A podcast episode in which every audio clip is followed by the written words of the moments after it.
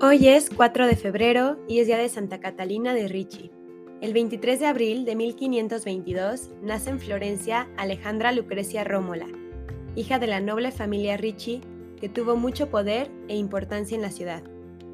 Muerta su madre cuando ella era todavía muy niña, quedó bajo el cuidado de una madrastra. Poco después la puso su padre en el convento de las monjas de Montecelli, donde estaba una tía suya, Allí recibe su primera educación y sobresale en los estudios. A la niña le gustaba de forma especial los relatos de la pasión de Cristo. A los 12 años, participa en un retiro en la comunidad del monasterio de San Vicente Ferrer en Prato, perteneciente a la Tercera Orden Regular de Santo Domingo. Queda impactada por el estilo de vida y trabajo de las hermanas y pide la admisión en la comunidad. Cuando su padre fue a buscarla para volverla a casa, no quiso ir el lunes de Pentecostés de 1535, a los 13 años, tomó el hábito de terciaria de Santo Domingo de manos de su tío Timoteo de Ricci, un fraile dominico, cambiando el nombre de Alejandra por el de Catalina. Profesó al año siguiente y vivió en tal forma la contemplación, singularmente de la pasión del Señor, que de ordinario estaba abstraída de los sentidos. Por su gran humildad, siempre se puso bajo la obediencia de los superiores. Dotada de natural prudencia, fue superiora por 18 años, ganando mucho las religiosas en lo espiritual y en lo temporal, por las muchas limosnas que le enviaban, con lo que pudo acoger a muchas jóvenes. Catalina fue madre priora de una comunidad de por lo menos 120 monjas y en unos años llegó a contar hasta 160 religiosas.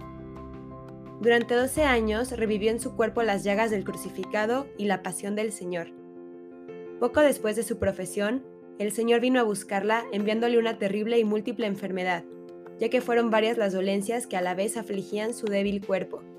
Las mismas religiosas y los médicos quedaban admirados cómo era posible que pudiera resistir tanto tiempo dolor de todo tipo. Se le apareció un alma beata de su orden, hizo sobre ella la señal de la cruz y quedó curada por varios años. Durante esos atroces tormentos tenía una medicina que la curaba, por lo menos le daba paz y alivio y esa medicina era el meditar en la pasión del Señor, en los muchos dolores que Él sufrió por nosotros. Meditaba paso a paso en toda su viveza y a veces se le manifestaba el Señor con la cruz a cuestas, coronado de espinas o clavado en la cruz.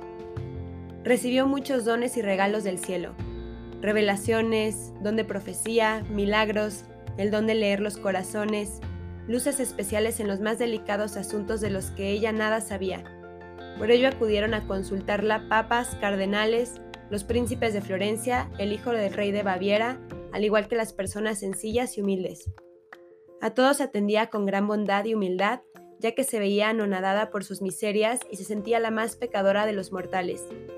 Tuvo gran amistad y correspondencia con San Carlos Borromeo, San Felipe Neri, entre otros santos.